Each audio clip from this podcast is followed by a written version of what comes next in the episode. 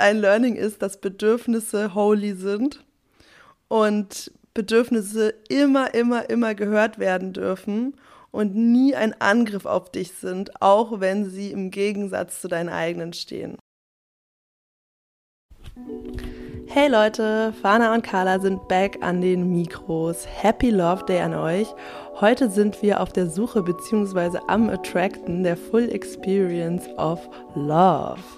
Wir teilen mit euch unsere ganz privaten persönlichen Erfahrungen und Erkenntnisse unserer Beziehungen der letzten Jahre. Ganz egal, ob du Single bist, dir gerade eine Beziehung wünscht oder in einer Beziehung bist und hoffentlich zusammen mit deiner Beziehungspartnerin, mit deinem Beziehungspartner wachsen möchtest oder vielleicht auch eine vergangene Beziehung verarbeitest, reflektierst. Da sind auf jeden Fall richtig viele Golden Nuggets mit dabei. Wir beleuchten das Thema mal wieder sehr ganzheitlich mit allen Potenzialen, Wachstumschancen, Blindspots, Schatten, Konfliktpotenzialen und Lösungsmöglichkeiten. Ihr erfahrt sehr viel über unsere ganz privaten, persönlichen Grundeinstellungen zur Liebe und wir freuen uns wirklich mega, euer Feedback dazu zu bekommen. Schreibt uns gerne, nehmt diese Einladung an, wir freuen uns wirklich über jede Message. Und ja, hört euch die Folge vielleicht mit eurer Lover Person of Choice an. Spread the love, gebt uns eine Bewertung und teilt den Podcast mit allen Liebenden.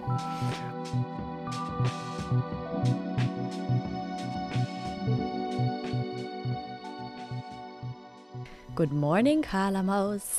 Hello, Fana Girl. Happy belated Valentine's Day, my Valentine. Ja, Happy Love Day. es war dir auch natürlich meine, meine große Liebe, meine zweite große Liebe. Gut, dass unsere Freunde unseren Podcast nicht so oft hören. Aber sie haben schon mal gesagt, sowas wie, ne? Wow, was, äh, was du dazu, Carla, was du dazu Fana sagst, das sagst du sonst zu mir. ja, ja, ja, das hat Jan in der, in der, in der, ähm, äh, also mein Freund hat es in der Reflection Folge, die hat er sich angehört und meinte dann so, das war ganz komisch, dann auf einmal zu hören, wie du so Worte in dem gleichen Ton, wie du sie sonst zu mir sagst, zu Gala sagst. Weil ich war immer so, oh Baby.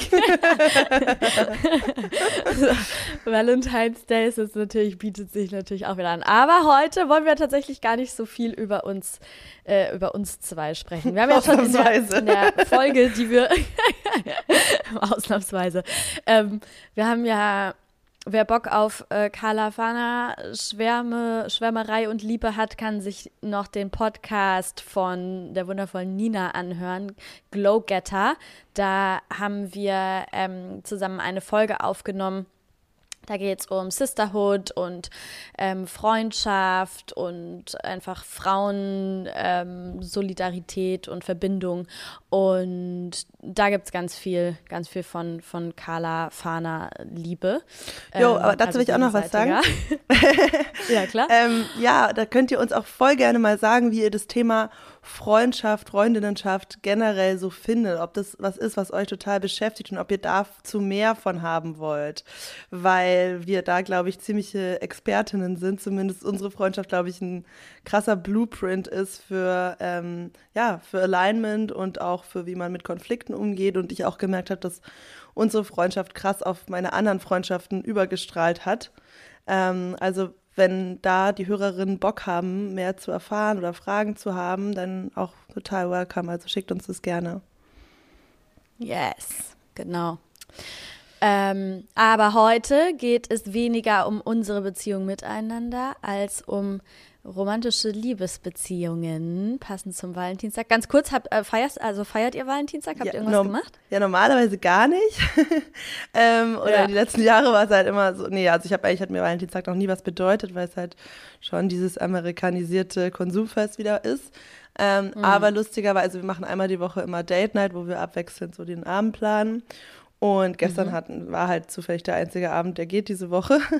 Und dann mhm. war ich aber auch so, ja, aber no shame im Valentine's Game, let's kitsch it up.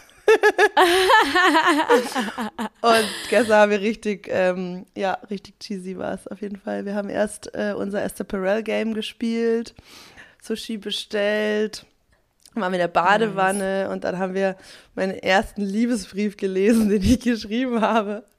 Ach was. Alter, du ich, kannst es dir nicht vorstellen. Ey, wie kreativ man ist, wenn man so krass verliebt ist, ne? Das ist ja mm. insane, Alter. Es war so gut geschrieben. Es war so. Auf einmal oh. kommt die Poesie aus einem raus. Übel. Es war witzig, es war ironisch, es war so, es hatte so voll viele Ebenen, so Wortwitze und ich war so, was habe ich da rausgehauen, Alter? Aus welchen Zellen kam das? Geil. Ja, und deswegen passt es jetzt Süß. natürlich auch ganz gut rein, mal über äh, Liebe zu sprechen. Wir sind ja beide in glücklichen, wenn auch nicht immer einfachen Beziehungen. Und ja, ja ich glaube, es ist cool, mal, äh, mal darüber zu quatschen, was so unsere mhm. Learnings sind bisher im Leben, in unserer überschaulichen ja. Zeit bisher. ja, oder zumindest einige unserer Learnings, ne? Und vor allem vielleicht auch so die, ähm, also wir haben es jetzt so gemacht, Carla und ich haben uns noch nicht gegenseitig erzählt, was wir gleich für Learnings miteinander teilen werden. Ähm, und haben uns aber jeweils schon mal äh, überlegt, was so unsere Learnings waren. Und die, die ich aufgeschrieben habe, äh, sind vor allem so die Learnings, die ich auch in letzter Zeit, die nochmal so neu dazugekommen sind. Okay, nice. Also, das ist, glaube ich, ergänzt sich gut. Ich habe eher mal so auf die letzten zehn Jahre so ein bisschen geguckt. Ähm, aber ja. habe jetzt, also vielleicht sagen wir das noch dazu, das hat jetzt überhaupt nicht einen Anspruch auf Vollständigkeit und das soll auch überhaupt nicht so ein Gefühl geben von so läuft's oder so ist es in nee. jeder Beziehung oder so. beim ersten Punkt. ah, okay. Okay. okay, dann lass mich noch kurz zu Ende frame und dann kannst du mit dem ja. ersten Punkt direkt einsteigen. Weil ähm, ich glaube, der Zweck der Folge soll sein, einfach einen Referenzrahmen zu eröffnen, ne? weil wir einfach, ähm, wir sind einfach connected Wesen und wir lernen viel von den Erfahrungen von anderen und äh, mir hilft es immer total, ähm, auch solche, ja, tiefen persönlichen Details von Leuten zu erfahren, die da in die Reflexion gehen, einfach um das auch so, ne, zu schauen, was macht es mit mir, resoniert es mit mir, war es bei mir ganz anders, also das soll einfach nur so ein Impuls sein, um einfach mal Einblicke in zwei andere Welten und Beziehungsrealitäten zu bekommen. Ja, voll. Genau, es ist weniger eine Wissensfolge, wo wir jetzt irgendwie, ähm, weiß ich nicht, irgendwelche psychologischen Theorien mit euch teilen, sondern es ist wirklich einfach ähm, unsere persönlichen Erfahrungswerte, was wir natürlich immer, weil es unsere Art ist, mit irgendwelchen ähm, Psychogedanken im Hintergrund ausschmücken, aber ähm, ihr könnt einfach schauen, was das mit euch macht, was diese, was diese, was das für Gedanken bei euch auslöst, was für Gedankenspiele bei euch auslöst. Und ähm, genau. Ja, gutes Framing. Nice. Dann fang mit deinem ersten Punkt an. Bin gespannt. okay, also mein erster Punkt. Du hast ja gerade gesagt, ne, es soll gar nicht darum gehen, irgendwie zu sagen, so funktioniert's und, und, und so weiter, so, so sieht eine funktionierende Beziehung aus. Ähm, und mein erster Punkt ist, dass ich in dem Kennenlernprozess von meinem jetzigen Freund nochmal, und das ist, das ist jetzt keine totale Neuheit, aber ich habe das Gefühl, ich habe es nochmal auf einer, auf einer ganz anderen Ebene und viel tiefer und viel weitläufiger gecheckt, dass es so wertvoll und wichtig ist, glaube ich, ähm, sich von, von von den Bildern und Vorstellungen, wie es sein sollte, zu lösen. Also wir, ich glaube, es gibt kaum etwas, was so sehr aufgeladen ist in unserem menschlichen Leben in dieser heutigen Gesellschaft wie romantische Liebesbeziehungen. Und wir haben so unglaublich viele Bilder und Vorstellungen, eingetrichtert bekommen, wie es sein sollte.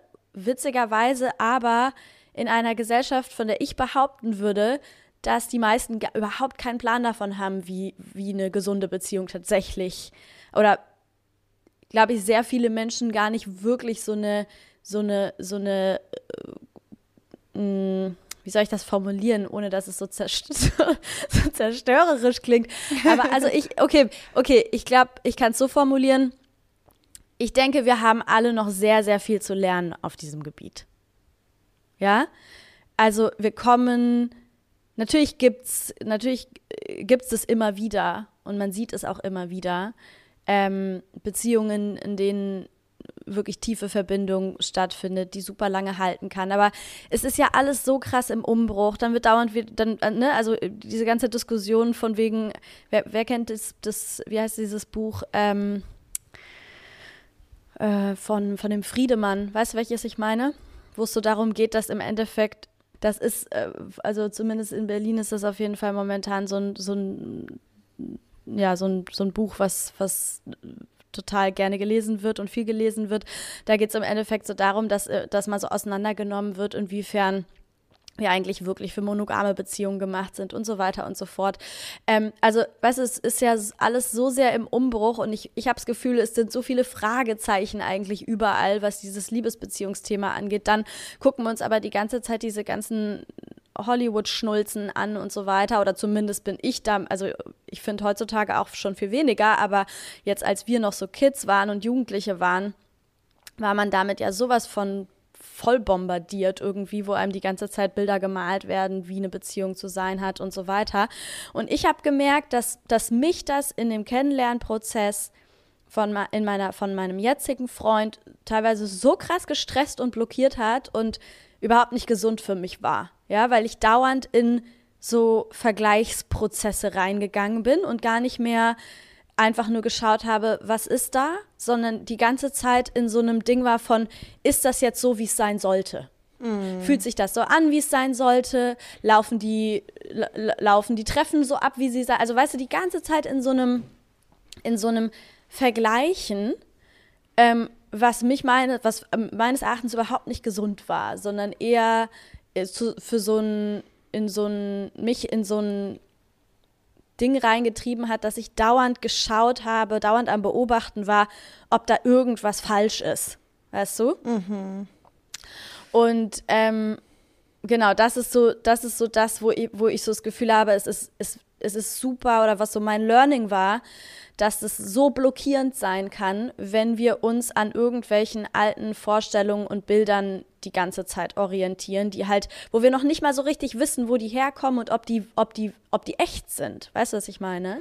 Ja, ja, und, total. Dass wir da noch ganz am Anfang ja. stehen. Also das nehme ich gerade auch mit in dem, was du gesagt hast, so dieses sich so gut wie es geht freimachen, so genauso wie von diesen persönlichen Konditionierungen, haben wir auch richtig krasse Partnerschaftskonditionierungen. Das ist, ähm, da gibt es so, so viele Interessen, die da dranhängen, an einer monogamen Beziehung, an einer extrem aufgeladenen Zweierdynamik, an ja, konservativen Werten, die da noch mitschwingen, von denen wir noch lange nicht frei sind. Wie du sagst, es sind, mhm. ja, wir leben in einer traumatisierten Gesellschaft und es gibt kaum Vorbilder für funktionierende Beziehungen, mhm. ne? Und die hat, die mhm. wenigsten von uns hatten diese Vorbilder. Also da auch irgendwie liebevoll mit sich sein, dass das natürlich nicht easy wird so, ne? Und voll. Äh, ja. Und weißt du, was du du hast gerade auch, du hast gerade einen Begriff genannt, funktionierende Beziehungen, ne? Ja. Und ich würde sogar sagen, wir haben noch mehr Beispiele für oder es gibt sogar Beispiele für funktionierende ja, Beziehungen. Wie, wie definiert man aber funktionierend, würde, ne? Ja, genau. Ja, genau. Aber dann würde ich hinterfragen, ob das auch immer Beziehungen sind, die tatsächlich beiden PartnerInnen gut tun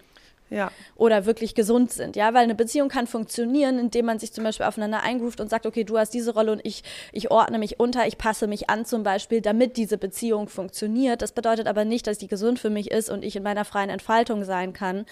Äh, aber trotzdem funktioniert die Beziehung. Aber so dieses, wie sieht, wie sieht so eine, so eine wirklich blühende Liebesbeziehung wirklich aus, würde ich behaupten, haben wir alle relativ wenig realistisches, echtes Materi Vorbildmaterial bekommen. Ja? ja?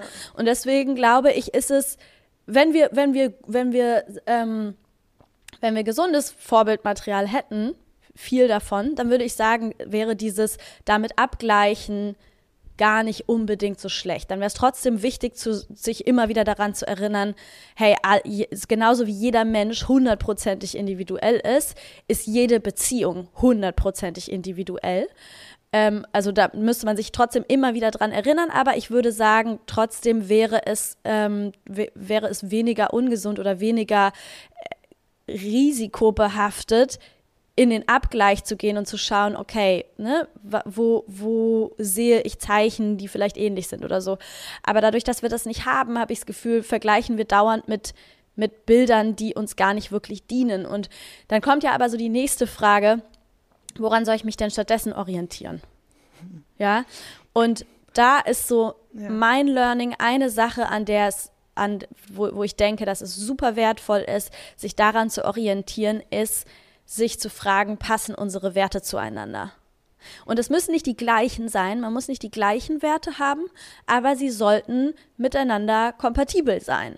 Ja, und damit man das aber erstmal, damit man den Schritt gehen kann, muss man sich tatsächlich erstmal über die eigenen Werte klar werden. So, ne? Mhm. Und der Partner oder die Partnerin ähm, oder potenzielle müssen sich auch über ihre Werte klar werden. Und dann ist es super wichtig, in den Austausch zu gehen und zu schauen, okay, hat das Ganze langfristig Potenzial, weil unsere Werte, die das, woran wir uns, woran wir uns orientieren, wonach wir leben, wonach unsere Bedürfnisse ausgerichtet sind, zusammenpassen.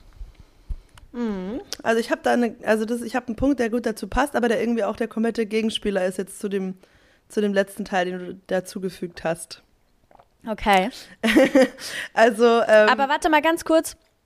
Du gehst quasi jetzt zum nächsten Punkt über, oder? Ich, ach so, ja, ich wollte schon drauf eingehen, was du gesagt hast. Oder willst du den noch? Oder ist es noch ein, der alte Punkt? Ja, also wenn du zum nächsten Punkt übergehst, dann, dann hänge ich, glaube ich, noch eine kurze Sache dran. Ja, okay. Ähm, ich glaube, also das war nämlich bei diesen Fragen, passen unsere Werte zueinander, ähm, war für mich vor allem eine Frage super wichtig. Und das ist was Persönliches, weil das auch was mit meinen Werten zu tun hat. Aber ich glaube, alle Menschen, die sich diesen Podcast regelmäßig reinziehen, haben den gleichen Wert. Sonst würden sie sich den nicht die ganze Zeit reinziehen. Deswegen wollte ich das noch mitgeben, dass ich glaube, dass das für, ähm, für unsere HörerInnen, dass das eine Frage ist, die, glaube ich, auch super wertvoll für sie sein kann. Und zwar habe ich gemerkt, dass dass die Frage, dass eine Frage für mich total entscheidend war und zwar findet hier gemeinsames Wachstum statt? Und wenn nicht, ähm, bringt diese Beziehung oder diese Verbindung das Potenzial dafür mit, dass hier gemeinsames Wachstum stattfinden kann? Und sind wir beide bereit dafür, die Schritte zu gehen, die es braucht, um diesen Wachstumsraum entstehen zu lassen?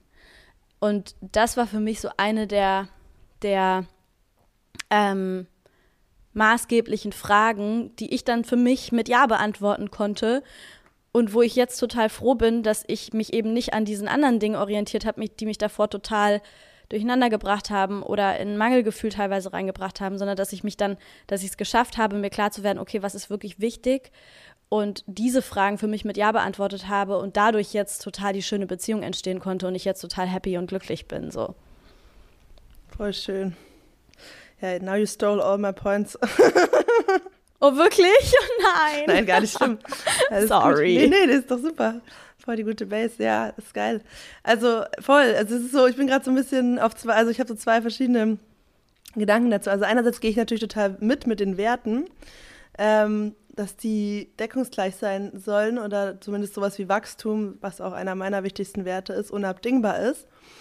Ähm, ich glaube, ich das ist so einer der Bereiche in meinem Leben, wo ich das nie so verkopft angegangen bin.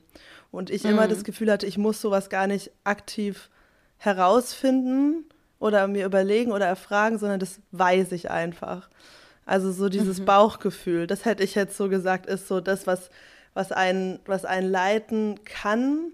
Natürlich ist auch die Frage, wie ist dann der Zugang in liebesbedingten Sachen, natürlich je nachdem, wie ist die Prägung, das ist ja dann in allen Lebensbereichen wahrscheinlich immer ähm, immer unterschiedlich, je nachdem, wie, wie, ja, wie gut der Zugang dazu ist.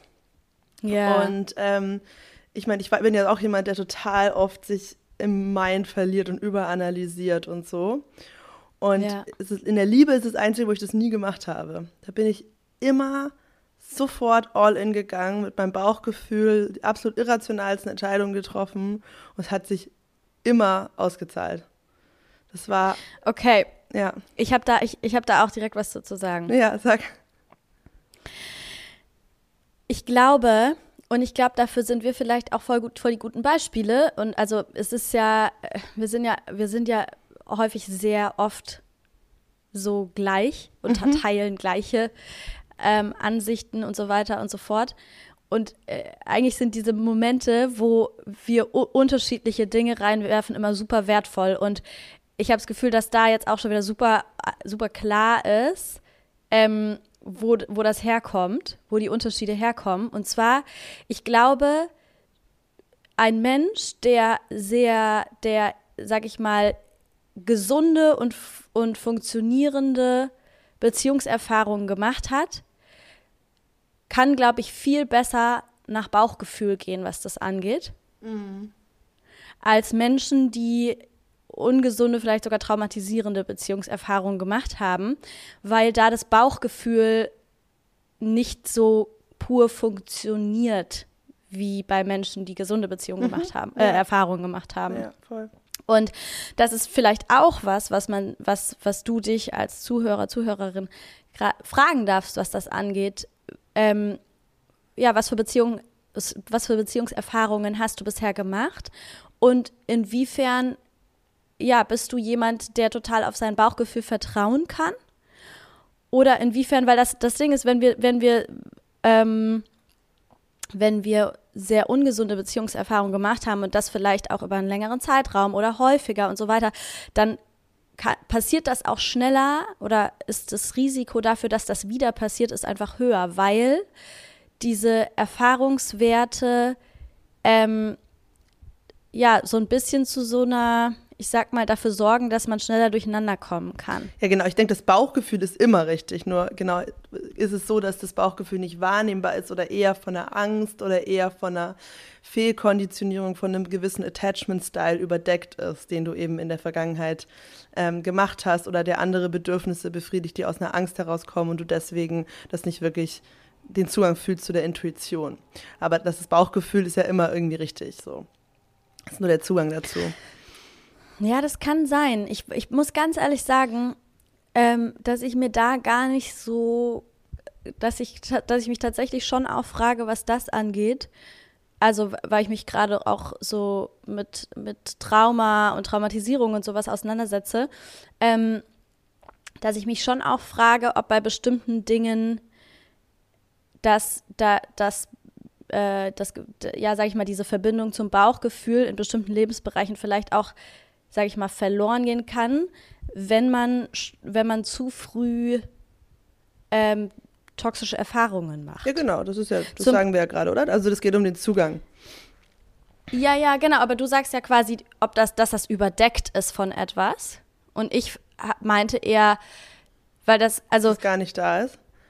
Dass es, ja, beziehungsweise, dass es halt tatsächlich dass nicht, dass einfach was drüber liegt und wenn du die Decke, die drüber liegt, liegt wegnimmst, dann funktioniert es wieder, dann ist quasi wieder das pure Bauchgefühl da, sondern ähm, dass ich mich eher so frage, ob da tatsächlich eine, eine, ja, eine, eine, eine Veränderung stattfinden kann, inwiefern du in dem Bereich äh, ein klares Bauchgefühl hast, was dich tatsächlich, sage ich mal, richtig lenkt.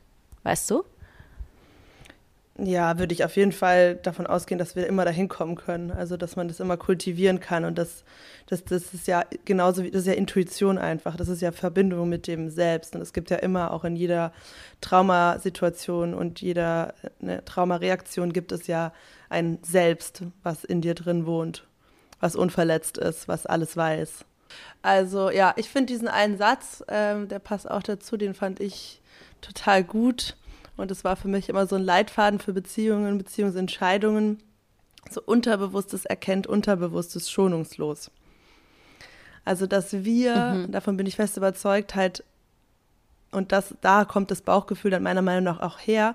Und das Bauchgefühl, es kann ja trotzdem eine richtige Entscheidung sein für einen Partner, eine Partnerin, was nicht die, der Live-Partner ist oder wo es keine einfache Beziehung wird. Weißt du, ich meine? Weil ich glaube ja daran, dass wir jede ähm, Erfahrung machen sollen und wir aus jeder Erfahrung etwas mitnehmen können. Und wenn wir darauf vertrauen, dann können wir auch nichts falsch machen. Dann können wir uns auch diesem Flow der Liebe mehr hingeben. Wenn wir davon ausgehen, dass das, was wir im anderen sehen, warum wir diese Gefühle haben, die wir uns nicht erklären können, auch einen Sinn haben werden, mit dieser Person bestimmte Erfahrungen zu sammeln. Und ich glaube, die Vorstellung, dass man das kognitiv sich davor schützen kann und sich das alles abkonditionieren kann und ähm, in Analysen und Wertearbeit den richtigen Partner auswählen kann, daran glaube ich halt nicht so sehr. Ich sage jetzt gar nicht, dass du das, dass du das meinst, aber halt so dieses andere Extrem, weißt du? Ich bin so bei ja, ja, ja, Love voll. immer extrem für dieses go with your gut, weil es kommen die krassesten Kombinationen an Menschen raus, wo du niemals gedacht hättest, die würden zusammenpassen. Und ähm, mm. das, sind, das sind so viele Aspekte, so viele Komponente, die ausmachen, ob zwei Menschen einen Teil ihres Lebenswegs glücklich zusammen verbringen und wie sie sich bereichern und empowern und glücklich machen können. Und das ist einfach, das wird man nie entschlüsseln können, meiner Meinung nach. Deswegen ist Liebe ist ja. für mich so komplett diese Magic. Ähm, ja, also was, was ich meine, ist, dass es bei, bei, und da sprechen wir aber wirklich von Menschen, die halt, sag ich mal, schwer traumatisiert sind, ja, ähm, oder schwere Traumata erfahren haben, was so die Beziehungsebene angeht. Ähm, aber dass es, dass es schon passieren kann, dass bei solchen Menschen, die die Schutzmechanismen, die die normalerweise sagen, so, hey, das ist nicht gut für dich, das ist nicht, das ist nicht gesund für dich, ähm, das ist gefährlich für dich, dass die einfach aussetzen. Ja, also dass dieses, und das ist ja schon auch was, was ich zum Beispiel mit diesem Bauchgefühl eben in Verbindung bringe. Ja, das, das ist, also weil Bauchgefühl heißt für mich, ähm, ich treffe vielleicht eine Person und ich kann vielleicht gar nicht so krass jetzt an bestimmten äußerlichen Merkmalen festmachen, warum warum ich das Gefühl habe, das ist nicht gut für mich, aber dass mein Bauchgefühl mir irgendwie signalisiert, so, nee. Mhm das ist es nicht. Das, weißt du, was ich meine? Ja, du meinst wahrscheinlich auch so Situationen, zum Beispiel Menschen, die immer wieder in Toxic Relationships landen, wo es vielleicht eine Form von genau. körperlicher oder emotionaler Abuse gibt, aber sie werden immer wieder angezogen von den Menschen, die diese äh, Eigenschaften haben oder die narzisstisch sind oder was auch immer. Und dann könnten die ja auch fühlen, so ist ja mein Bauchgefühl, dass ich jetzt mit der Person wieder in den Kopf, Hals über Kopf in die nächste Beziehung jumpen will, ist ja mein genau. Bauchgefühl. Genau. Und das könnte so eine ja. Excuse auch oder so eine, so eine, so eine Blindfoldedness sein, ähm, da immer dem nachzugehen und die Patterns zu ignorieren und das eigene Trauma vielleicht in dem Kontext zu ignorieren, oder? Ja, beziehungsweise einfach, dass da diese Schutzinstanz, die normal, bei, sag ich mal, bei Menschen, die gesund aufgewachsen sind in diesem Bereich, mhm. diese Schutzinstanz halt einfach fehlt. Mhm. Weißt du, vor allem denke ich da zum Beispiel an Menschen, die ähm, die zum Beispiel in der frühen Kindheit schon diese Erfahrungen gemacht haben, mitten in der Entwicklungsphase, ja, ähm, die haben sich ja dann, da hat ja dann quasi tatsächlich eine andere Entwicklung in diesem Bereich stattgefunden. Und da frage ich mich dann halt, ob es dann nicht viel wertvoller oder, oder, oder wichtig ist, einfach zu sagen, hey, okay, so und so bin ich eben gestrickt durch die Erfahrungen, die ich gemacht habe. Welche Strategien brauche ich, um mich absichern zu können? Ähm, und Bauchgefühl ist in dem Bereich vielleicht für mich nicht das Richtige. Mhm. Zumindest nicht nur. Oder noch nicht. Oder Weil, ich bin dann noch nicht im Prozess. Oder noch. Oder ich habe noch nicht. Genau. Das, also das ist ja immer, eine Traumaheilung ist ja auch immer ein Zurück in den Körper kommen und ein Zurückkommen mhm. in das Lesen und Deuten der Signale des Körpers als das, was es wirklich ist und zu lernen, Intuition von, von, von Ängsten, von kurzfristiger Bedürfnisbefriedigung zu unterscheiden. Und das ist ja auch ein Teil des Heilungsprozesses und da zu gucken, wo stehe ich gerade genau und was brauche ich für Strategien, um diese, wie hast du es genannt, nicht vorhandene Schutz, ähm, Schutzmechanismen, um die um die dann selber ähm, auch und auch den Verstand zu benutzen, um die aufzubauen, ne? In der Situation, ja. Ich glaube, da muss man sich einfach so fragen, okay, wie ticke ich und was brauche ich? Ja, so wie ich total. ticke, was brauche ich? So, ne? Bin ich jemand, der bei, bei Liebesbeziehungen verkopft ist? Welche Unterstützung, welche Hilfen brauche ich dann, die mir die Sicherheit geben, mich darauf einlassen zu können? Wenn ich damit gar keine Probleme habe, dann just go with the flow. Hat ja, hat ja scheinbar bisher funktioniert so, ne? Mhm. Also, aber das zeigt ja auch wieder genau das, was ich gesagt habe am Anfang ähm, es, gibt, es gibt nicht den einen Weg. Gibt es einfach nicht. Und es ist so absurd, wie wir bei Liebesbeziehungen doch immer wieder, glaube ich, super schnell vergessen, dass es, wie, wie individuell es wirklich ist. So. Ja. Und ähm, ja, sich da einfach immer wieder dran zu erinnern. Es gibt nicht den einen Weg. Es gibt nicht das, wo, wo, wo du sagen kannst, okay, bei der hat so funktioniert, dann muss ich diesen Weg gehen. Das, so funktioniert es einfach nicht, sondern ähm, ja, auf sich selber achten und, und sich das reinholen, was man braucht. Ja, voll. Totally. Und ich, ich sag noch den, meinen zweiten Punkt, weil der passt so ein bisschen zu dem, was du vorher gesagt hast mit dem Wachstum. Weil das, also eigentlich ist das ja schon wieder ein neuer Punkt für sich. ja. Aber ich finde auch, das Wachstum, ähm, und zwar gemeinsam und auch jeder für sich, das ist die absolute Base für mich. Ohne das geht gar nichts. Also das ist für mich das, das Wichtigste.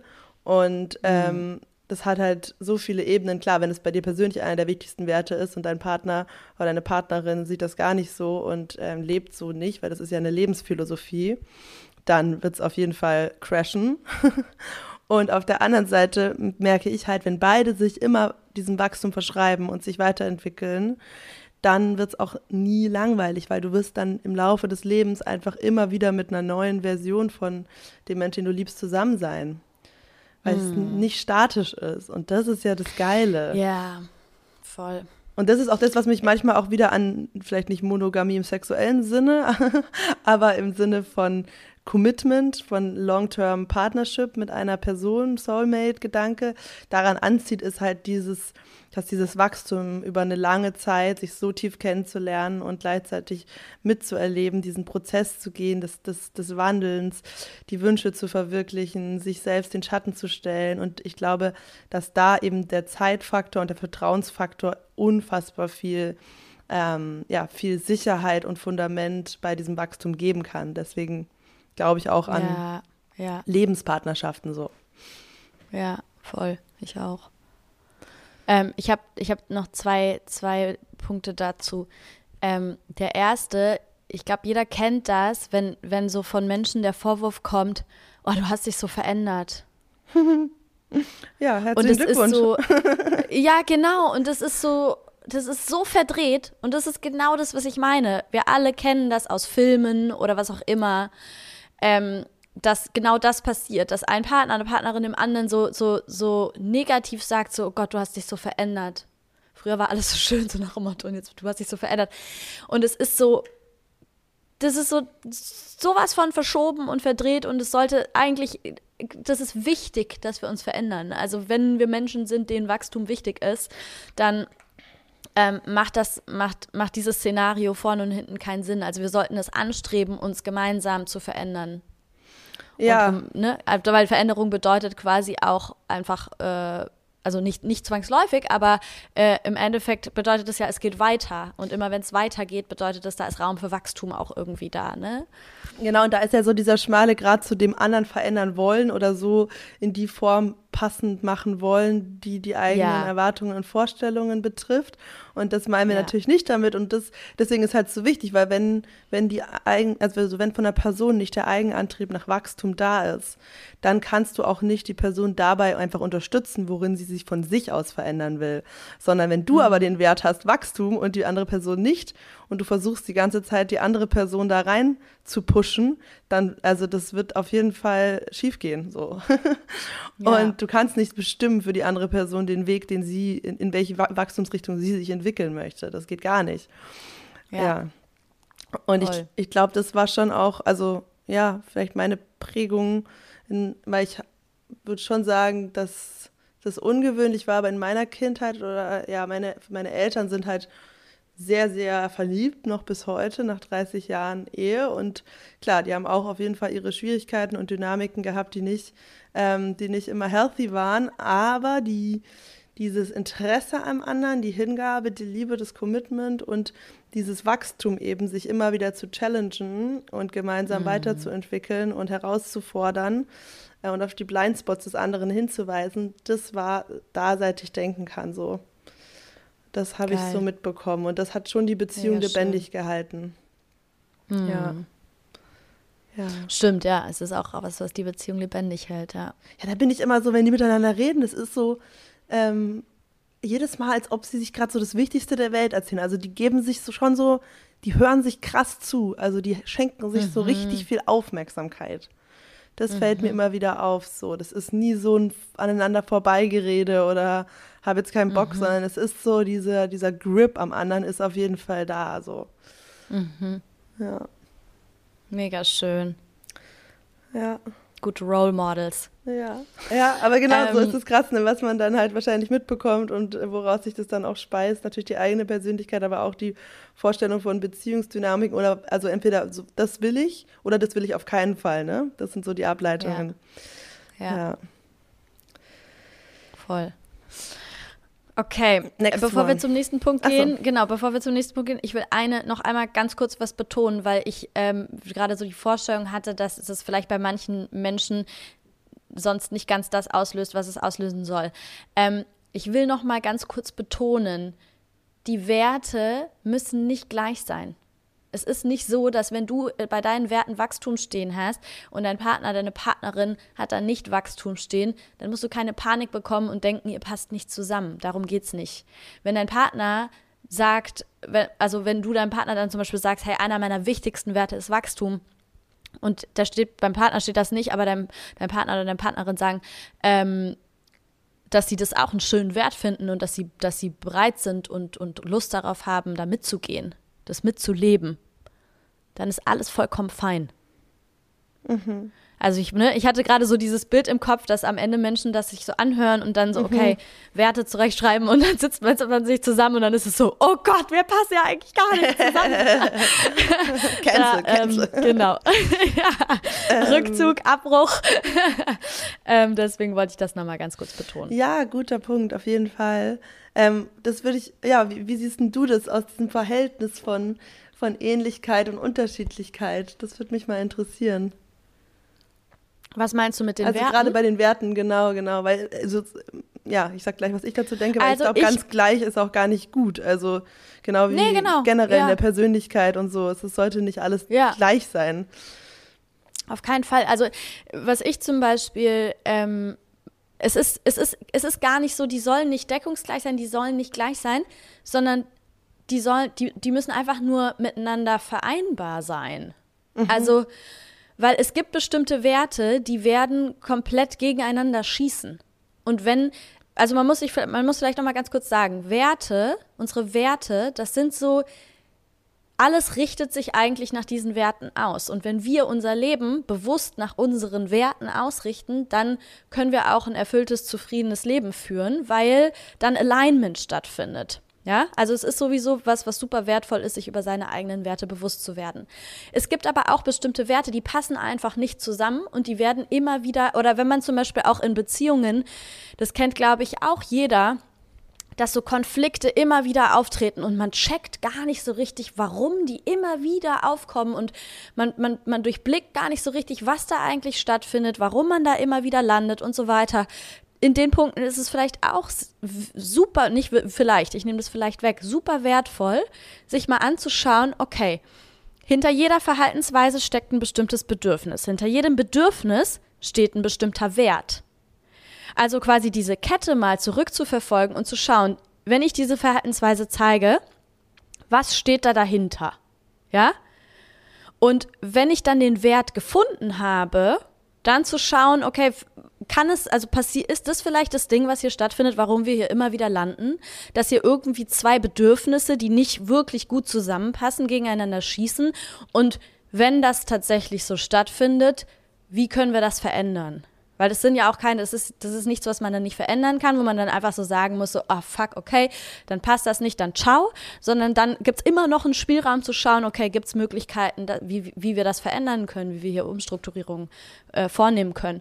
Aber an sich würde ich sagen, ist es sogar voll wertvoll. Also wenn man, wenn man ein, wenn, wenn ich fünf wichtigste Werte habe, äh, mein Partner fünf wichtigste Werte hab, hat, die nicht gleich sind, aber gut zusammenpassen, dann würde ich sagen, ist es sogar vielleicht eher so eine Ergänzung, weil man ja, weil man ja auch, ähm, auch durch, ne, man verbringt viel Zeit miteinander, man, man beeinflusst sich ja auch einfach gegenseitig. Und ich merke zum Beispiel in meiner Partnerschaft, dass, ähm, dass wir uns in der Hinsicht mega gut ergänzen, dass ein, eine Sache also ein Wert von meinem Partner in Beziehungen oder was ihm wichtig ist, ist, dass man sehr, sehr viel miteinander unternimmt oder viel miteinander erlebt. Ja, also der ist so ein, auf so einer aktiven Handlungsebene, dass man da viel miteinander unternimmt. Ich wiederum mir ist es super wichtig, dass man sehr viel auch verbal im Austausch miteinander ist, die innere Welt miteinander teilt. Und dadurch kommt halt mega der schöne Cocktail zusammen. Weil wir super viel zusammen unternehmen, was, was, äh, was, was von mir aus gar nicht so viel passieren würde wie von ihm aus. Und ich wiederum das reinbringe, dass wir eben uns super viel miteinander austauschen und unsere innere Welt miteinander teilen und dadurch irgendwie noch mehr Verbindung stattfindet. Voll schön, ja, total. Voll. Ich denke auch, die Art, wie du damit umgehst, mit den Unterschiedlichkeiten, ob dies dann etwas Komplementäres wird, worauf du eingehst oder ob es eben zwei Sachen gibt, wo man sich immer jedes Mal drüber abfuckt und mega in andere Richtungen strebt, das macht halt auch aus die, die Verbindung, ne? Und ja. wie sehr die ja. jeweiligen Parteien bereit sind, da aufeinander zuzugehen, voll. Und ich finde auch, ja. es ist immer so, es ist immer so ein Mix und es muss irgendwie diese Base muss klar sein, was ist dir wirklich wichtig und mhm. was sind so die Lebensvorstellungen schon. Also für mich geht es immer viel darum, so haben wir so ein ähnliches Gefühl von, wollen wir das Gleiche vom Leben so? Ja, ähm, das ist ja. so eine ganz wichtige Frage für mich. Und dann gibt es natürlich immer Parts, wo es eben auch auseinander gibt und bei manchen ergänzt es sich dann gut, wie vielleicht Unternehmen und Kommunikation. Aber es gibt dann auch andere, ähm, andere Teile, wo es eher nicht so zusammenpasst. Also zum Beispiel bei mir und meinem Freund ist es so das Bedürfnis nach sozialen Kontakten oder wie viel wir gerne ähm, ja, mit anderen Leuten machen. Und ich bin halt da vielleicht am einen Ende des Spektrums und bin sehr da extrovertiert und will immer sehr viel äh, Social Activities und eher weniger. Und ähm, mhm. das ist schon so, dass ich mir das schon anders wünschen würde. Ähm, mhm. Und natürlich ist immer ein Kom Prozess auch, wie sehr hängt das auch mit Konditionierung und mit Schattenanteilen zusammen. Nicht alle Bedürfnisse sind Werte, die so in Stein gemeißelt sind und die erlöst sind, ne? aber ja, ähm, ja, gleichzeitig, ja. und das kann sich auch verändern, aber gleichzeitig kann ich mich auch damit abfinden, wenn sich das nie ändern wird und es für immer so sein wird, dass ich da eher mein eigenes Social Life mehr kultiviere, ist es für mhm. mich im Gesamt, im Gesamtstruktur von was wir uns geben, wo es hingeht, völlig in Ordnung. So. Mhm. Und mhm. das ist voll wichtig. Und ich glaube, da kommt auch nochmal dieser andere Aspekt rein mit dem nach Wachstum streben, ja, aber nicht dich auf ein Potenzial einschießen und das zu deiner Bedingung machen, dass du dann committed bist, wenn das sich irgendwann erfüllt, sondern wenn sich nichts verändert, auch wenn es so bleibt, wie es jetzt ist, bin ich dann trotzdem fein damit, so, ne? Mit, der, mit dem mhm. Grundsetup dieses Menschen, sage ich jetzt mal. Mhm. Jetzt nicht natürlich, okay, wir haben ein Thema und wir sind beide dabei, daran zu arbeiten und natürlich stört es mich jetzt gerade, wenn es jetzt für immer dieser Streitkonflikt bleiben würde, dann wäre ich natürlich raus, das meine ich nicht, aber so bei diesen Entwicklungsbereichen des anderen, weil wir wir wissen nicht, wie es weitergeht, ne? Und wir können uns nicht darauf verlassen, dass, dass das Potenzial, was wir im anderen Menschen fühlen, sich genau so entfaltet, genau wie bei unserem eigenen, ja? Ja, ja. Ja. Ja, voll im Endeffekt kann man sich ja, kann man sich ja auch immer nur, eigentlich kann man sich ja auch immer nur fragen, fühlt es sich jetzt gerade richtig an und das kann sich morgen verändern. Wie du sagst, wir können es nicht wissen. Ja. Wir können es nicht wissen. Also sehen wir Potenzial für die Zukunft und fühlt es sich jetzt gerade ähm, richtig an, dass ich in dieser Beziehung bin, so, ne? Ja, total. Ja, voll. Okay. Next one. Willst du den nächsten sagen oder bin ich dran? Hattest du? Ich weiß Warte mal, du hattest den mit dem Wachstum. Mach du ruhig den nächsten. ähm, ja, nee, es passt ganz gut. Doch, mit sowas Überleitung. Mhm. Bedürfnisse nämlich. Will ich auch noch was zu sagen. Und das ist ein wichtiges Learning für mich, was, ähm, woran vergangene Beziehungen von mir gescheitert sind. Also ich bin jetzt in meiner vierten Long-Term-Relationship. ich mhm. habe schon zwölf Beziehungsjahre auf dem Kasten, ja. Das ist schon krass. ähm, und ein Learning ist, dass Bedürfnisse holy sind und Bedürfnisse immer, immer, immer gehört werden dürfen und nie ein Angriff auf dich sind, auch wenn sie im Gegensatz zu deinen eigenen stehen. Mm, mhm. Oh ja. Das ist, oh. das ist für mich das ist, war für mich so eine krasse Erkenntnis, weil ganz oft, wenn ein Bedürfnis hochkommt und das ist im, im Kontrast, wir sind sofort, was mache ich damit? Ne? Scheiße, wie gehen wir damit um? Bam, man haut drauf. Und wenn du das zumachst, diese Tür, dass sich einer der beiden nicht mehr frei fühlt, zu äußern, was wirklich vorgeht und was man sich wünscht, dann hast du verloren. Ja, ja, ja. Ey, total. Vor allem, vor allem, ich äh, habe hab auch gerade so resoniert mit dem, was du gesagt hast, das nicht als Angriff zu sehen. Wie schnell passiert es, wie schnell passiert es, dass der eine sagt, hey, ich brauche, also natürlich ist auch immer, Kommunikation ist auch ne, entscheidend in solchen Situationen, in so sensiblen Situationen, aber trotzdem, der andere, der eine teilt ein Bedürfnis und der andere fasst es als Angriff auf, weil er oder sie irgendwie das nicht richtig einordnen kann als etwas, was einfach nur als Bedürfnis von dem anderen mitgeteilt wird. Ja, voll. Find, also das passiert ja. so schnell, ja. das passiert so schnell. Bestes Beispiel natürlich ähm, Beziehungen öffnen und sexuelle Desires. Das ist, glaube ich, das, wo es oh. am, am, meisten da, da knallt. Also es ist ein gutes Beispiel einfach. Ne? Also der eine, der eine sagt, ähm, hey, ich würde mir wünschen, mal wieder Erfahrungen mit anderen zu machen oder ich könnte mir vorstellen, die Beziehung zu öffnen, ja. Ähm, und das ist ja. Dass da die, losgetreten wird. Ja, genau. Genau, da, da geht dann alles los und alle Ängste kommen hoch und alle ähm, Selbstwert, Selbstwertthematiken werden, rein, werden getriggert, Zukunftsängste und so weiter.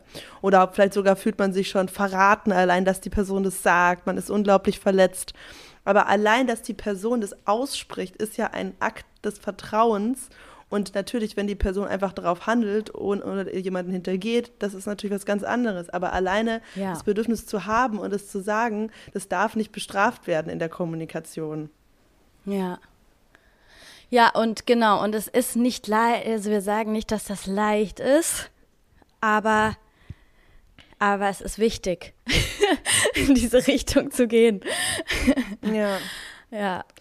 Ja. Aber ja, da wird halt so viel getriggert oder ja, einfach dadurch, dass wir so, so sozialisiert sind, wie wir sozialisiert sind, wird bei den meisten von uns in solchen Situationen so viel getriggert, dass es total schwer ist, nicht in den Bestrafungskontroll ähm, irgendwie ne, Modus zu gehen. Ja, man bezieht halt alles auf sich und dann, dann geht es eben auch los, dass man ähm, dass man dann auch erwartet, dass der andere genauso zu ticken hat wie man selbst. Ne? Man ist halt mega offended, weil man irgendwie, äh, ja, es einfach bei sich selbst anders wahrnimmt oder so. Oder auch zum mhm. Beispiel so Nähe-Distanzbedürfnisse Beziehungen. Ganz oft ein Thema gewesen bei mir in vergangenen Beziehungen. So, wie viel mhm. Zeit ähm, bringe ich alleine, wie viel zusammen. Und wenn das nicht matcht, dass man dann nicht einfach sieht, okay, einfach der andere hat ein anderes Bedürfnis, hat nichts mit der Liebe zu tun, sondern ja. ähm, so halt zu denken, oh, das ist jetzt ein, und jetzt kommt das innere Kind ins Spiel, wo wir eigentlich schon beim nächsten Punkt sind. Ja, den Punkt habe ich auch. Okay. Habe ich, hab ich, mir gedacht, dass wir den aber ja. beide haben. Ja, das passt doch hier ganz gut, oder? Ach, ist doch ein Flow. Mhm. ähm, mhm. Genau, weil, weil woran liegt es, ne, dass wir dann nur noch uns sehen und nur noch dieses Predator-Gefühl haben und das Gefühl haben, wir werden jetzt ähm, ja irgendwie verlassen oder nicht geliebt. Das ist deswegen, weil in einem Beziehungskontext ähm, einfach am krassesten im Leben die inneren Kinder und deren Bindungsängste zutage treten. Ja, Bindungsängste und alles. Alles. Alle verletzten, also alle verletzten inneren Kinder kommen auf den Tisch. Ja, ja. Früher oder später. Alle, und ich habe das auch so formuliert, ähm, den Punkt, dass es einfach unglaublich wichtig ist, die Kerben und die verletzten inneren Kinder des anderen kennenzulernen. Total. Weil ja, weil wir sonst teilweise überhaupt nicht checken können, was da auf einmal gerade abgeht warum ich das mache und irgendeine Bombe explodiert. Also, und genau in solchen Momenten dann quasi, wenn es sich beruhigt hat, da wirklich in die Transparenz zu gehen und, und in die Reflexion zu gehen und, und sich anzuschauen, okay, welches innere Kind ist da gerade zum Vorschein gekommen? Wo kommt das her? Welche Bedürfnisse hat dieses innere Kind?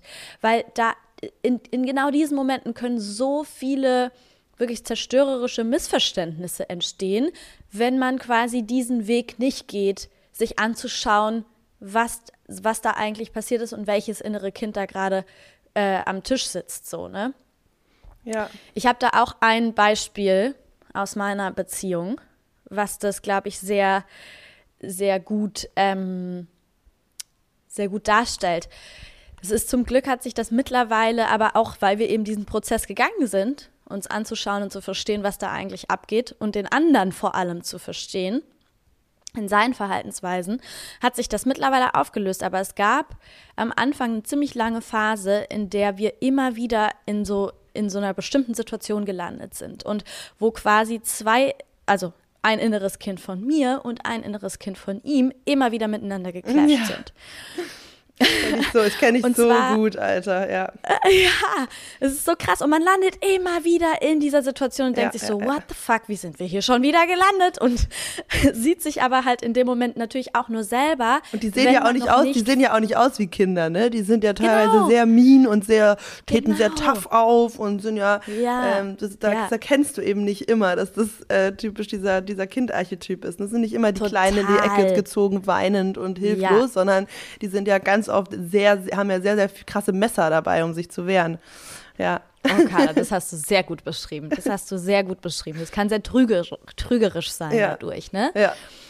Ähm, ja, bei uns war es nämlich so, dass ich ein inneres Kind habe, was einfach als Schutzmechanismus, wenn es Angst bekommt, ähm, Angst, also Verlustangst oder, ne, äh, doch, Verlustangst ist es, also würde ich sagen, Verlustangst. Wenn es Verlustangst bekommt, dann geht es in in so einen Alarmmodus und ähm, achtet dann darauf, was schief läuft und denkt dann ganz schnell, ich muss hier raus. Ja? Also so immer so halb auf dem Absprung. Nicht immer, sondern in diesen, in diesen Verlustangstsituationen, so halb aus dem Absprung, schon so halb, schon so halb aussteigend, schon so vorbereitend auf die Trennung, sage ich jetzt mal. Mhm. Und mein, mein Freund zum Beispiel hat quasi ein, hat ein inneres Kind, was überhaupt nicht gut mit meinem inneren Kind zu vereinen ist. Und zwar hat er nämlich ein inneres Kind, das er total, äh, und da geht es auch um Verlustangst. Also das ist das Spannende, ja. Also bei beiden geht es dann quasi um Verlustangst. Aber dass er halt ganz schlecht damit umgehen kann, wenn ihm quasi so ein, ein Ausstieg aus der Beziehung oder verlassen werden quasi angedroht wird, sag ich jetzt mal. Und ähm, das heißt, es ist halt immer wieder, das ist halt immer wieder geclasht. Wir sind immer wieder in diesen, in diesen verzwickten Situationen gelandet und seine Reaktion ist dann quasi in so ein, in so ein, ähm, also zumindest die erste Reaktion ist dann wie in so einen emotionalen Rückzug zu gehen und in so eine Härte reinzugehen, was dann wiederum bei mir das Ganze total potenziert hat, ja. Im Endeffekt gehst du ja also zuerst im, im Rückzug, Endeffekt ne? Also du machst es ja zuerst, indem du diese Androhung aussprichst. Das mhm, ist ja sozusagen mhm. dieses Back-out-Ding. Also dein inneres Kind will eher sagen, hier, äh, so, ne, dann, dann, bevor ich verletzt werde, gehe ich lieber selbst. Und das triggert bei ihm dann dieses, wow, es ist nicht sicher, es ist nicht stabil, sie könnte einfach äh, mich, mich links liegen lassen, mich verlassen. Und dann geht er auch in Rückzug. Mhm, mhm. Ja, genau, aber es wird halt durch unterschiedliche Dinge auch irgendwie getriggert, ne? Mhm. Also es ist so, es sind unterschiedliche Auslösersituationen, weil wir unterschiedliche Erfahrungen gemacht haben, die zu diesen mhm. verletzten inneren Kindern geführt haben. Aber das war quasi meine Reaktion, die ich dann zeige, wenn mein verletztes inneres Kind ist, triggert quasi bei ihm sein verletztes inneres Kind. Und, ne, also wie verzwickt im Endeffekt. Ja, ja, total. Das haben wir auch. Also ich, es gibt meistens ja auch einen Teil, der ist eher auf auf Konfrontation und auf jetzt lösen und ne, mehr Druck und so. That's me. Mm. Und dann gibt es den mhm. einen Teil, der mehr sich zurückzieht. Oft ist es so. Mm. Und ähm, so ist bei uns halt dann, dass, dass für die Dynamik kommt, dass ich ähm, es halt hasse, Gespräche zu vertagen Mhm. Und er aber das Gefühl hat, wenn ich ihn dann so, so auf so einen, auf so einen äh, elektrischen Stuhl setze, wir müssen jetzt reden und er ist aber, braucht mhm. aber einfach mehr Zeit oder mehr Space, um sich erstmal damit zu beschäftigen, fühlt er sich halt mega so, ne, so, als würde ich so übergriffig in seine Welt reinkommen, macht noch mehr mhm. dicht, das löst bei mir Angst aus und genau, dann schaukelt sich das so nach oben. Also mhm. ja, irgendwie mhm. passen da immer die, diese, diese, diese Wunden irgendwie so perfekt ineinander, dass, dass es genau. richtig krass explodiert. Das ist, ja, genau. Genau, ja, genau. Ja. Ja, das meine ja. ich immer, diesem Unterbewusstes erkennt Unterbewusstes schonungslos, weil ähm, klar, wenn man nicht die Tools dazu hat und nicht das Commitment und den Willen, sich damit zu beschäftigen, dann ist es natürlich ähm, super GAU.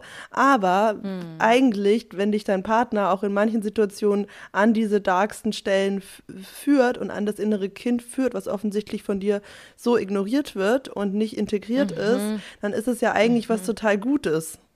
Also wenn es ja, den Prozess stimmt. gibt, danach das kennenzulernen und wenn beide darauf achtsam eingehen können, so. Mhm, mh. Ist ja eigentlich gut, dass es, es ist im Endeffekt jedes Mal eine Chance. Ja. Es ist jedes Mal eine Chance, quasi ein inneres Kind wieder hervorzuholen, nicht mehr wegzuignorieren, zu integrieren und, und ein, ja, quasi für noch mehr, für noch mehr mh, mm, Fülle in sich zu sorgen eigentlich immer, wenn du dieses Gefühl hast, irgendwas ist gerade wie im Autopilot, ergreift so Besitz von mir, da ist eine Programmierung, die durch mich wirkt. Ich, sage gerade so und reagiere so und so, obwohl ich das eigentlich gar nicht so fühle oder das bin ich nicht im Kern, immer wenn dieses ja. Feeling kommt, ist es das innere Kind, ist es ein verletzter Anteil, der gerade aus dir spricht. Ist es ein Anteil, mhm. der sich was von dir wünscht eigentlich, der von dir Aufmerksamkeit haben möchte für die eigenen Bedürfnisse, den du reparenten mhm. darfst, immer, immer, immer. Aber wir verschmelzen Voll. halt damit und denken in dem Moment, das sind wir und das ist jetzt unsere Realität und das müssen wir jetzt klären und wir müssen uns jetzt verteidigen. Ja, weißt du, was eigentlich auch äh, als Erkenntnis zudem noch dazugehört, ähm, dass, also, oder das war eine Erkenntnis, die ich hatte, so dieses nicht die Reaktion zeigen, die mein System mir in dem Moment sagt, dass ich sie mhm. zeigen soll. Ja, ja. Sondern einfach mal chillen, nicht das machen, nicht schon wieder quasi mit dem, mit dem einen Fuß aus der Beziehung mhm. rausgehen, sondern einfach mal warten, bis ich wieder in einem anderen State bin und mich dann nochmal fragen, wie ich auf die Sache blicke und erst dann eine Reaktion ja. zeigen. Kennst du diesen Moment, ähm, oder vielleicht kennt ihr das auch beide zusammen, wenn man so, du fängst gerade an, ne? die Streit, Streit geht los, irgendwas explodiert und es schaukelt sich so hoch und in dir drin kommt, du bist voll sauer, ja, und du willst voll deinen Punkt machen und du bist voll in deinem, in deiner, deiner Agenda. Ähm, mhm. Aber eine Stimme kommt so und ist so, Bro, ist es, ist es wirklich wert. Guck mal, der Abend ist noch drei Stunden. Das ist eine absolute Nullsumme. Das wird wieder so ein Kackgespräch, mega Verletzungen, Tränen. Und im Endeffekt kostet es voll viel Energie. Und du weißt schon, dass du jetzt einfach aussteigen könntest. Du könntest ihm einfach die Hand reichen und sagen, hey, wollen wir, wollen wir uns einfach, wollen wir uns einfach lieb haben, ja. wollen wir uns einfach einen Arm nehmen und sagen, fuck it. Ja. So, diese ja. Option ist immer da und manchmal mhm. habe ich es auch schon geschafft, diese Tür zu nehmen. Und ja. das ist doch eigentlich, ne? Diese ja. Tür muss man wenn sehen. Der Panic Mode, wenn der Panic Mode nicht zu krass ist. Ja, und das ist natürlich auch was, wo man Stück für Stück hinkommt. Umso besser man sich kennenlernt, umso mehr Vertrauen man fasst, umso mehr man irgendwie das Gefühl hat, ey, diese Beziehung bleibt bestehen, auch wenn diese Explosionen ab und zu stattfinden ähm, wenn der Panic Mode runterfährt, dann gibt es diese, doch ich kenne das auch, dann gibt es diese Momente, wo man tatsächlich sagen kann, okay, du kannst jetzt da lang gehen oder da lang gehen. Ja. Hier gibt es die komplette ja. Eskalation, du gehst runter ins Rabbit Hole und dann weißt du, was passiert. Oder du hast einfach keinen Bock. Einfach so dieses, ja. oh, weißt du was, ich habe da jetzt gerade keinen Bock drauf. Ich habe da jetzt einfach gerade keinen Bock drauf. Und manchmal will das innere Kind aber halt so sehr gehört und gelebt werden. Daher kommt, glaube ich, dieses manchmal Gefühl von dieses schwarze Loch, was eigentlich auf jeden Fall schlecht ist.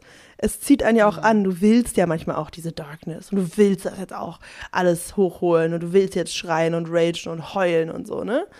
Ähm, mhm. Und woher kommt es? Das ist halt auch dieser, das ist dieser, ja, dieser Zug der Vergangenheit, der Wunden, die, die noch nicht bearbeitet wurden, dieses innere Kind, was eben damals nicht gehört wurde, was sich wünscht, dass du dich jetzt so um es kümmert, wie es es vielleicht in seiner ersten Bindungserfahrung in der Kernfamilie nicht erhalten hat. Und das ist dieser Schrei eigentlich. Das ist ein Schrei nach mhm. dir selber, Baby. Mhm. Es ist ein Schrei nach dir selber, selber Baby. Geil. Ach, das ist schon ein, das ist schon ein geiles Thema auch, ja. ja. Schau mal, wie, da könnten wir jetzt eine ganze Masterclass zu machen.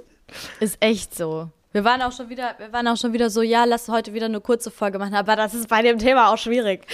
Ja, ja. Auf jeden Fall. Okay. Next one? Mhm. Ähm, soll ich machen? Ja, ich habe nicht, ich habe noch einen Punkt, ja, einen kleinen. Aber ja, sag du. Nein, dann macht erst du deinen, weil ich glaube, nee, meiner nee, ist ein guter Abschlusspunkt. Nee, meiner auch. Dann ist auch gut, na gut. Komm, schnick, schnack, schnuck, nein. Nee, können okay, wir auch machen. Können wir auch, meiner geht halt nochmal so ein bisschen in den Anfang. Weil, also meiner ist so ein bisschen eher auch an Menschen gerichtet, die nicht in einer Beziehung sind. Passt es? Okay, dann mach, mach du deinen als letztes. Ich mache jetzt okay. einfach mal meinen.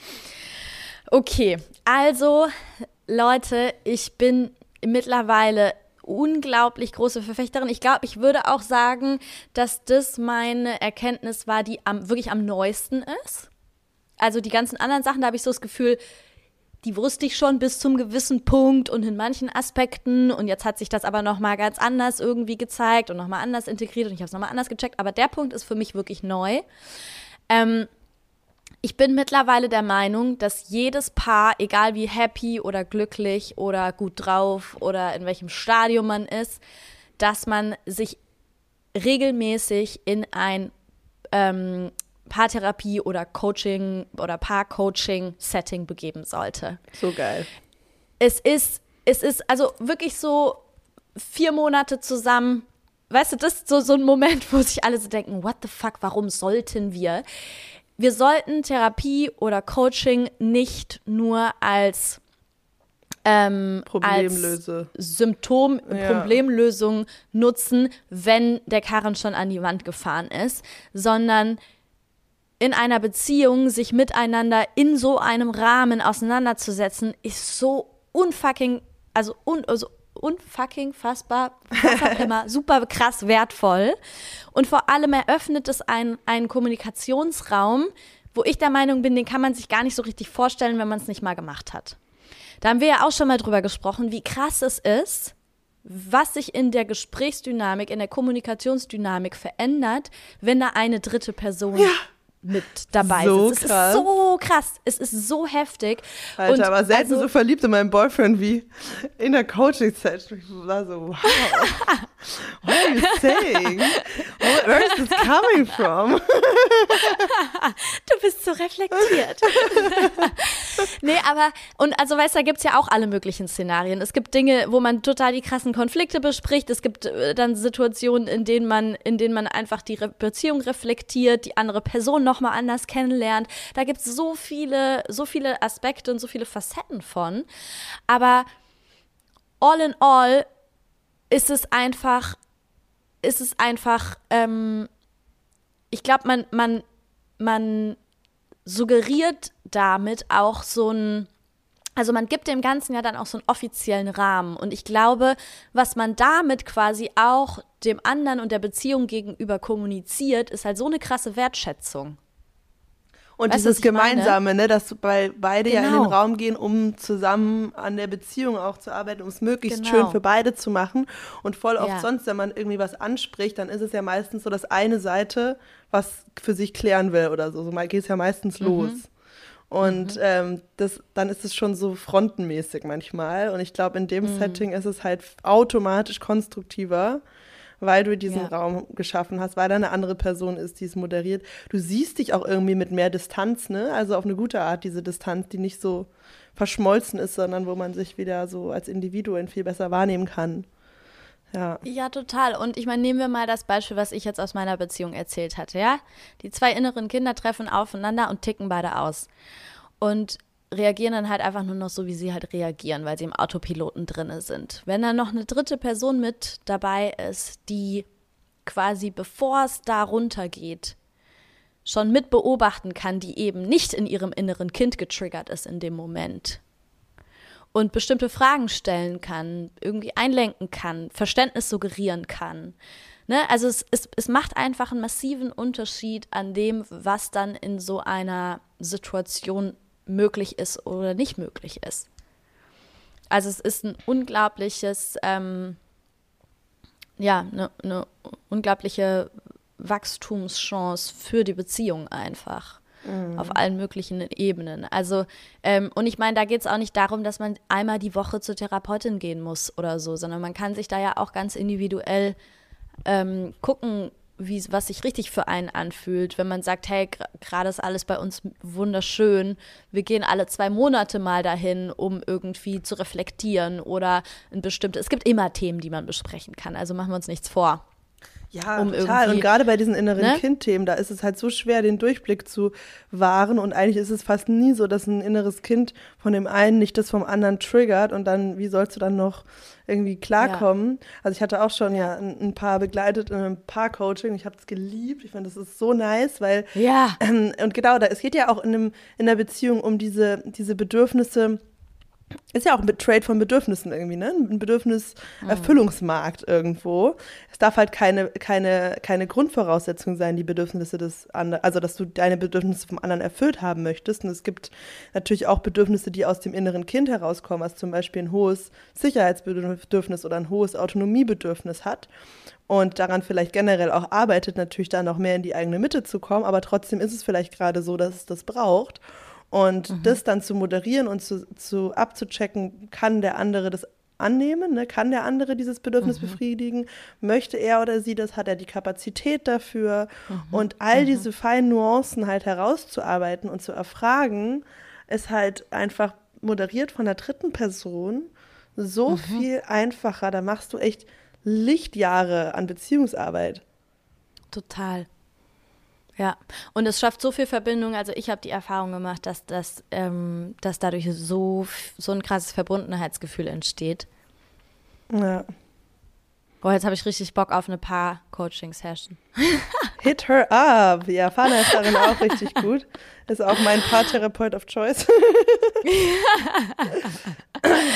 manchmal, manchmal mitten auf einer Party, kurz auf Toilette. Ja, manchmal auch so. Zurückgezogen, eine kleine Session. Boah, da bist du mir den Rücken gefallen. Habe ich so aber wahrgenommen. Auf aber Art und Weise. In den Rücken gefallen, ich wollte gerade sagen. das war schon sehr lustig. Da spricht das innere Kind. Da stimmt. spricht das innere da Kind. Da saßen wir auf der Couch im Klo. Geil, Auch stimmt. praktisch, dass da, so eine, dass da so eine Couch war, ne? Das war auf einer, auf einer Hausparty, war da das perfekte, perfekte Coaching-Setting für Klo. uns. Lol. Ja, auf jeden Fall. Ähm, wenn ihr da Bedarf habt, dann sagt Bescheid. Das ist, ähm, ja, das kann man auch mal eine einzelne Session zu machen und zu schauen, wo da die Themen sind, wie gut es der Dynamik tut. Mega nice. Ja. Ähm, okay. Okay.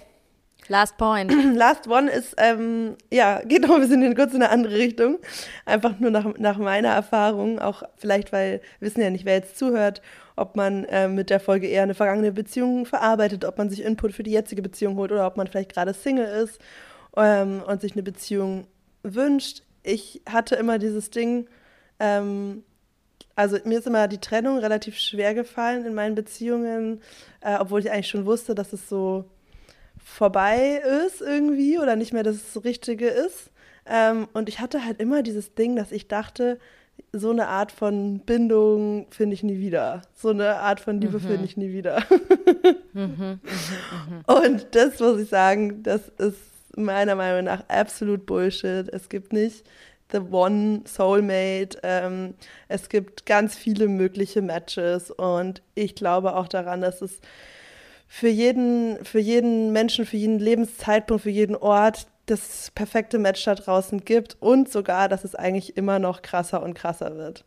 Also jedes Mal, mhm. wenn ich mhm. mich wieder verliebt habe und, und, und mich wieder auf eine Person eingelassen habe, war es halt noch tausendmal geiler als vorher und noch viel größere Deckungsgleichheit und viel heftigere Liebe. Und klar, weil du dich auch selber weiterentwickelst, weil du selber mehr mit dir ins Reine kommst und dadurch auch eine andere Partnerin, anderer Partner sein kannst.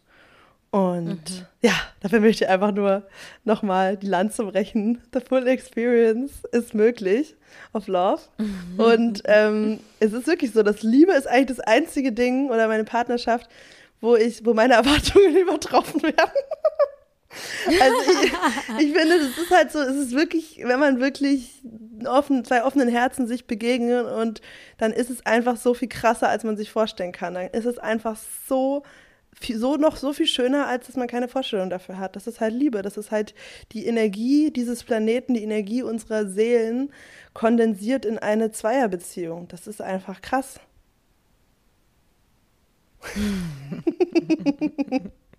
Das ist einfach krass.